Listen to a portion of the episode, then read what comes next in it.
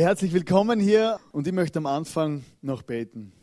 Jesus, ich danke dir, dass du heute zu uns redest und dass, heute, dass wir heute wirklich beten können, dein Reich komme und dein Wille geschehe. Amen.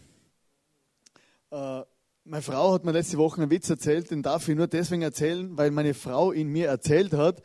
Und zwar, ich sage ja zu meiner Frau Schatzi, oder? Das sagen ja, viele Männer sagen ja zu ihrer Frau Schatzi, oder? Oder? Also gibt es auch mehr Männer, wo Schatzi sagen zu ihrer Frau, genau, der Hanne so. Vielleicht überlegst du das in Zukunft. genau. Die Männer sagen zu ihrer Frau Schatzi, weil sie sich nicht entscheiden können zwischen Schaf und Ziege. du, der war, der war gut, gell? Hat mir meine Frau erzählt, oder meine Frau erzählt. Gut. Äh, wir sind in der Psalm 23 Serie und da steht ja, der Herr ist mein Hirte, mir wird nichts fehlen. Er weidet mich auf saftigen Wiesen und führt mich zu frischen Quellen. Er gibt mir neue Kraft, er leitet mich auf sicheren Wegen, weil er der gute Hirte ist. In einer anderen Übersetzung steht, er leitet mich auf sicheren Wegen um seines Namens willen. Und äh, wir machen ja ganz viel mit, diese, mit, dieser Schafe, mit dieser Schafe durch und irgendwie hast das Gefühl, so nach drei, vier Wochen, jetzt hast du genug gehört über Schafe, was die mit meinem Leben zu tun haben. Aber wenn man so die ganze, äh, wenn man jeden Vers anschaut und wie sich Schafe verhalten, desto mehr merkt man, irgendwie sind uns die relativ ähnlich und wir können viel von dem lernen. Und manchmal wiederholen sich auch gewisse Sachen. Und zwar, wenn Schafe eine gute Weide gefunden haben, wenn Schafe eine gute Weide gefunden haben, dann gehen sie hin und fressen. Oder sie fressen das Gras. Das haben wir schon oft gehört vom Grasfressen. Und, und die fressen das Gras und wenn das Gras hier gut ist, dann wird sich ein Schaf nicht wegbewegen. Ein Schaf wird dort das Gras einfach fressen und fressen und wird immer schauen, dass es dort am selben Fleck dieses Gras frisst. Und wenn eine ganze Herde kommt, dann frisst eine ganze Herde das gute Gras am selben Fleck. Aber wenn vorn was Gutes reinkommt, dann kommt hinten auch was raus. Das, das tatsächlich schaut meistens anders aus, aber äh, und das Gras, äh, das Schaf frisst hier Gras und kackt immer an dieselbe Stelle. Wenn ein Schaf an eine, einmal auf, eines, auf, auf diese Stelle kackt, dann hast du Dünger. Wenn eine Schafherde immer wieder auf dieselbe Stelle hinkackt, haben wir bei der Ilana auch schon so gehört, so einen ähnlichen Vorgang mit dem Hinterherlaufen, dann zerstört dieses, dieser Dünger dieses Gras und zwar also diesen Fleck Erde und zwar bis auf 20 Jahre hin. Also Schafe sind Gewohnheitstiere, die fressen immer aus Gewohnheit am selben, am selben Fleck und kacken auch am selben Fleck. Und letztendlich ist diese Gewohnheit, immer am selben Fleck und das Beste zu fressen, am Schluss tödlich für das Schaf. Wenn das Schaf keine keinen Hirten hätte, dann würde es immer hier bleiben am selben Fleck und würde sich selber seiner eigenen äh, Existenzgrundlage berauben.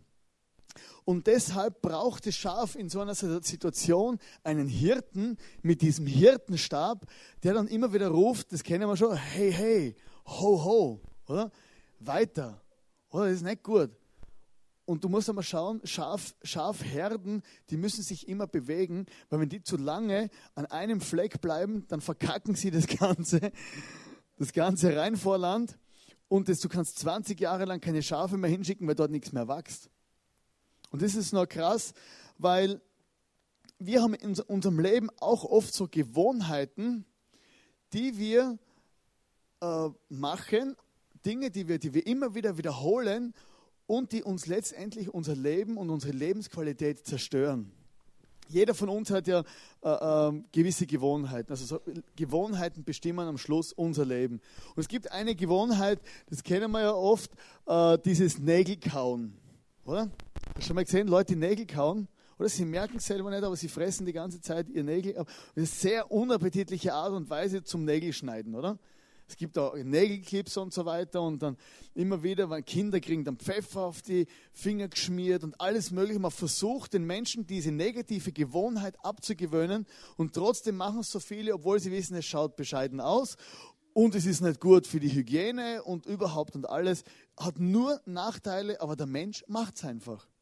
Das Schaf weiß das selber nicht und braucht einen Hirten, wo es weiterführt, weil es diese Gewohnheiten des Schaf und letztendlich die ganze Herde sich ihre eigene Existenz raubt.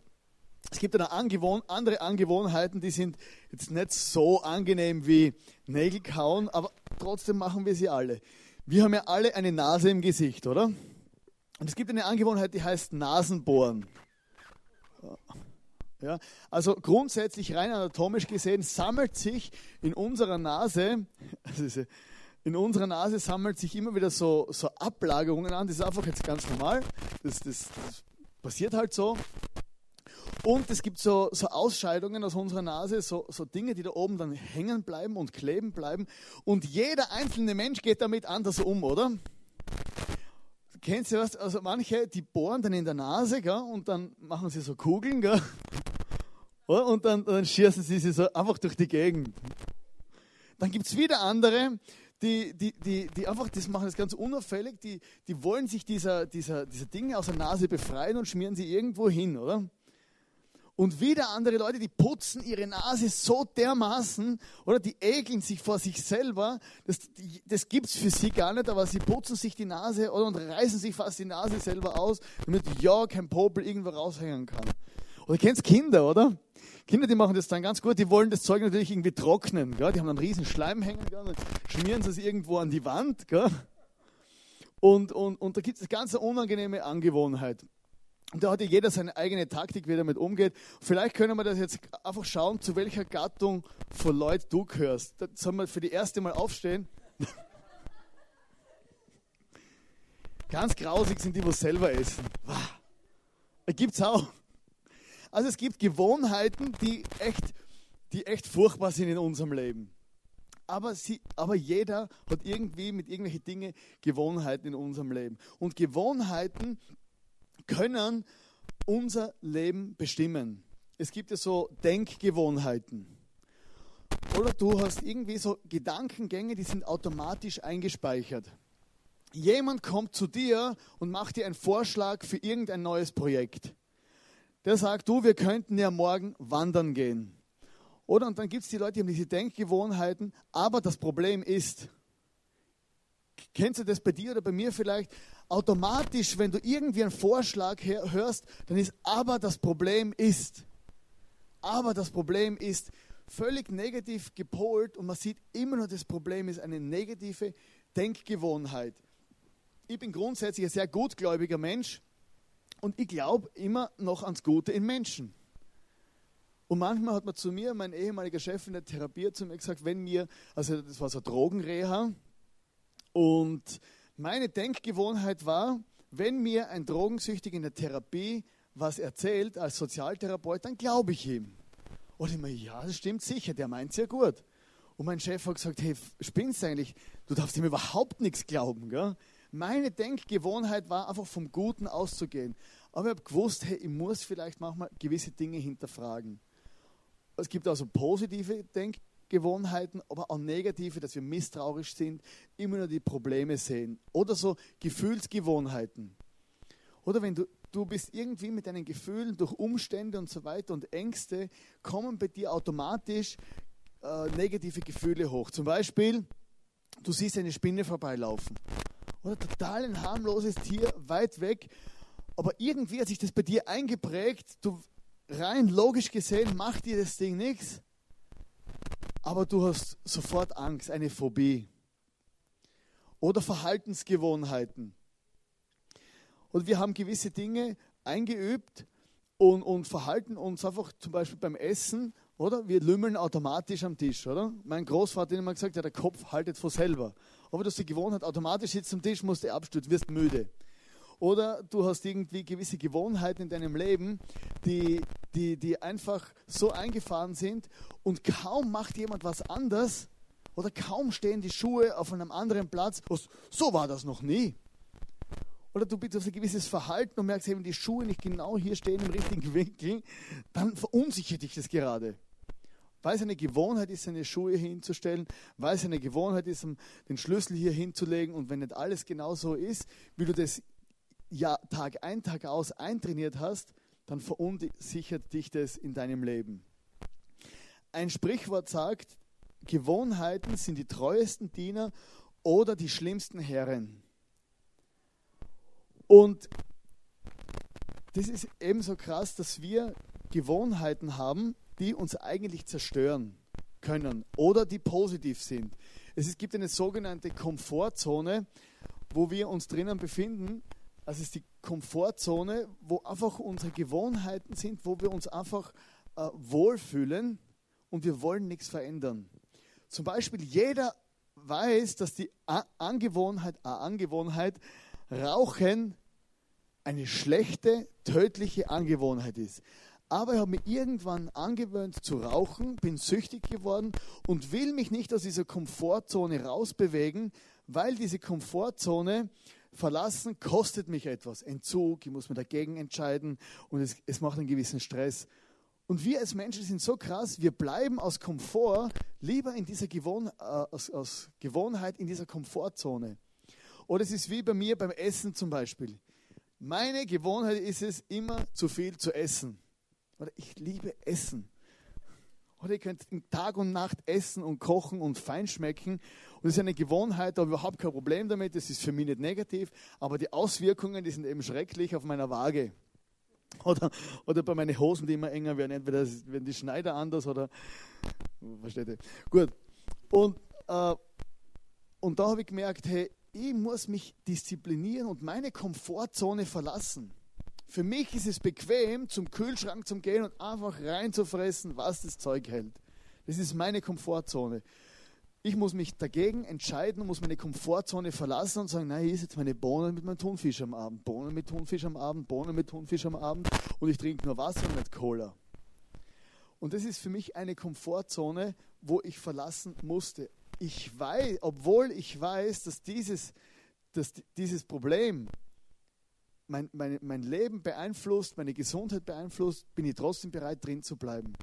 Also wir Menschen sind extrem, äh, äh wie soll ich sagen, sind extrem äh, flexibel mit uns selber oder extrem barmherzig, wenn wir sagen, hey, ich möchte auch in meiner Komfortzone bleiben und meine Gewohnheiten einfach weiterleben. Es gibt gute Gewohnheiten, aber es gibt auch schlechte Gewohnheiten, die müssen wir einfach loswerden. Zum Beispiel so eine Gewohnheit, immer wenn ich morgens Augen auf, oder? Und der erste Griff ist zum iPhone, Facebook, Nachrichten, alles mal durchchecken, ob die Welt mich nicht vergessen hat. Und am Abend, bevor ich ins Bett gehe, nehme ich das iPhone zum, zum Teil schon mit und habe so eine Gewohnheit mir angeeignet, dass ich immer Nachrichten lese, morgens und abends. Und ich habe gemerkt, das ist eine Gewohnheit. Und ich denke mir, wieso mache ich das überhaupt? Es raubt mir Schlaf, es raubt mir meinen Frieden und, und das muss ja gar nicht sein. Ich kann meine Zeit viel besser nutzen. Und der gute Hirte, der will uns zum Wachstum bewegen. Der gute Hirte Jesus, der will uns immer in unserem Leben zum Wachstum bewegen. Der will uns einfach weiterführen. Der will uns manchmal stretchen. Der will uns manchmal in neue Projekte reinführen. Und es gibt verschiedene Arten von Reaktionen, wie Schafe reagieren, wenn der Hirte die Herde weiterführen will. Wir kennen das Bild von dem Hirten mit dem, mit dem Stock, mit dem Stab, wo er, hey, hey, ho, ho, einfach das Schaf frisst gemütlich, oder? Muss man vorstellen, ganze Schafherde frisst. Und dann kommt der Hirte, klopft das Schaf dran und das Schaf reagiert auf unterschiedliche Arten und Weisen. Arten und Weisen. Und, und es gibt da so einen Hirten, mit dem hat nochmal geredet, und der hat gesagt, es gibt verschiedene Schafe. Und das erste Schaf, wo einem Hirten das Herz bricht, das ist das Hauseckenschaf. Scharf, Schaf. Das ist ein Schaf, wo, wo, wo alleine lebt. Und Hausecken-Schaf aus dem Grund, weil an jeder Hausecke sieht man heutzutage mittlerweile Schafe. Ich weiß nicht, ob das aufgefallen ist, jetzt in Höchst sind wir gerade gestern durchgefahren. Und das nächste Bild. Oder? einfach Schafe an der Straße in irgendeinem Garten. Gell? Das sind die Hauseckenschafe. Das Hauseckenschaf ist ein ganz besonderes Schaf. Dieses Schaf ist für den Hirten extrem äh, eine Herausforderung, weil es tut seinem Herz weh und es zerbricht dem Hirten das Herz, weil er sieht, dieses Schaf ist alleine. Vielleicht ist es zu zweit oder vielleicht ist es zu dritt, aber wenn der Hirte ein Schaf sieht, das keinen, Her keinen Hirten hat, dann zerbricht es ihm das Herz. Das Hauseckenschaf wohnt in der Regel in einem, in einem 10 x 10 oder 10 x 15 Meter großen Garten, ist in diesem Garten sein eigener Chef, braucht keinen Hirten, braucht keine Herde, frisst das Gras alleine, kann tun und lassen, was es will und, und frisst immer an derselben Stelle und kackt auch immer an derselben Stelle. Das Problem ist, es hat keinen Hirten, wo sich um sich kümmert und weiterführt. Und das Haus, das ist so bei uns auch oft, es gibt so viele Menschen auf dieser Welt, die sind wie so Hauseckenschafe. Oder die sind in ihrem Garten, die haben ihr kleines Häuschen, oder? Schaffe, Schaffe, Hüsle baue, sind in einem kleinen Häuschen drin, haben sich eingepfercht hier drin auf ihrer kleinen Wiese, sagen, ich brauche keinen Hirten, ich brauche keine Herde und ich sorge für mich selber. Ich bin hier der Herr. Und es gibt viele Menschen, die leben so. Manche, weil sie Gott nicht kennen, manche, weil, weil sie einfach nicht gewusst haben, dass es auch eine Herde gibt und dass man gemeinsam laufen kann. Das Problem ist, wenn ein Hauseckenschaf immer im Garten ist, alleine, wird es mit der Zeit herdenunfähig. Es wird herdenunfähig, weil es gar nicht gelernt hat, auf den Hirten zu hören, weil es gar nicht gelernt hat, mit der Herde zu laufen. Und in Psalm, Psalm, Psalm, Psalm, na, Jesaja 53, Vers 6 steht: Wir alle irrten umher wie Schafe, die sich verlaufen haben. Jeder ging seinen eigenen Weg. Der Herr aber lud alle unsere, unsere Schuld auf ihn.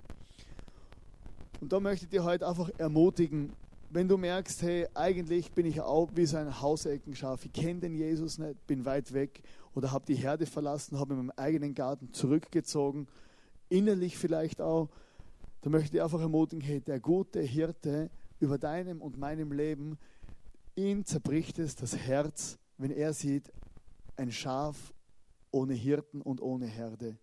Weil er weiß um, um, um die Wichtigkeit, um die Dinge, die, die so wichtig sind für die, dass du einfach in einer Herde bist, dass du einen Hirten hast und auf seine Stimme hören kannst. Und es gibt mir echt Hoffnung. Dann gibt es ein anderes Schaf, das ist das panische Schaf. Das finde ich einfach das Beste. Oder? Der, das panische Schaf, das ist ein Schaf, das kennt den Hirten nicht so gut. Oder das läuft einfach mit der Herde mit, frisst, ah, super, gell? überall gibt es was zum Fressen, gell? die anderen fressen, frisst die Augen, die anderen laufen, laufe ich auch. Und dann kommt der Hirte in seiner ganzen Liebe und alles und kommt wieder, hey, hey, ho, ho, will die Herde auftreiben. Das panische Schaf schreckt auf und läuft davon, gell? in irgendeine Richtung. Gell? Hast du das Bild? Oder Schaf, uh, weg. Gell? Oder die Herde, alle schauen, ja, was ist jetzt mit dem los? Gell? Oder wir gehen nur weiter zur nächsten Weide. Das panische Schaf, oder neue Situation, kenne ich nicht. Oder weiterlaufen, warum weiterlaufen? Das ist hier so schön. Gell? Das panische Schaf kennt den Hirten nicht so gut.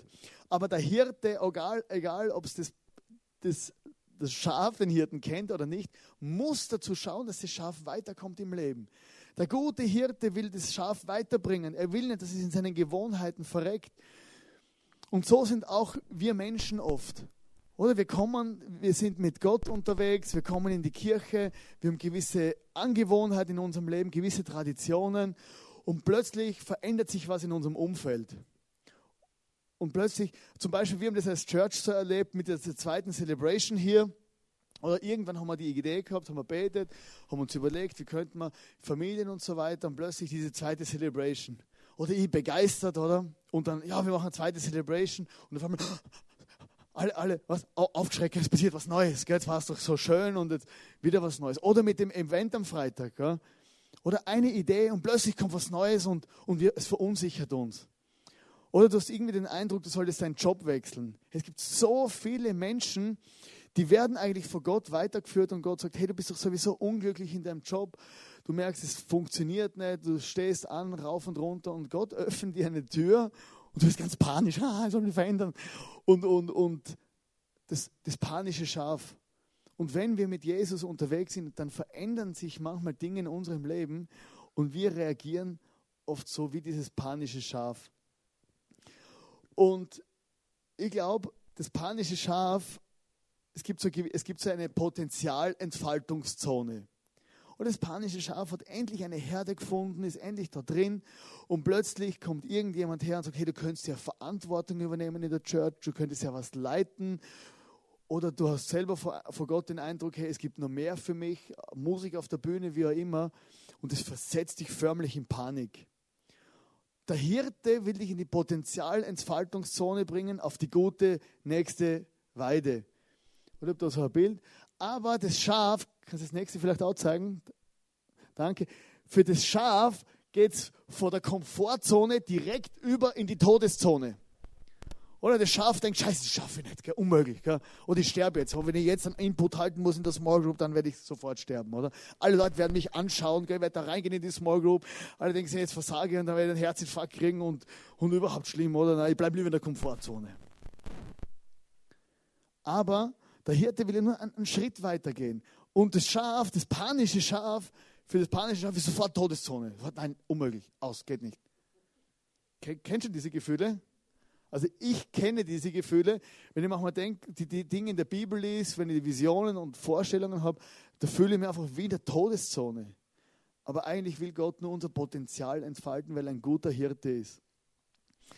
Es gibt natürlich Schafe, die sich sicher in die Todeszone bewegen und das ist das Schaf, wo man eigentlich nicht so gern drüber redet, das ist das ungehorsame Schaf. das ungehorsame Schaf. Das ungehorsame Schaf hat die Marke des Hirten.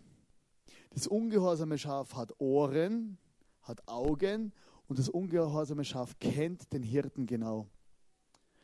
Aber das ungehorsame Schaf hat irgendwann diese Stimme gehört und gekannt, hey, hey, ho, ho. Und irgendwann hat sich das ungehorsame Schaf denkt, immer diese Veränderung, oder? immer in diese Richtung laufen, wo der Hirte sagt. Immer in die gleiche Richtung. Und das ungehorsame Schaf hat einfach mal gesagt, dann geh halt in die andere Richtung. Oder? Und lauft weg. Das ungehorsame Schaf kennt den Hirten, kennt seine Stimme, weiß den Weg und geht in die andere Richtung. Und die Stimme vom Hirten wird immer leiser.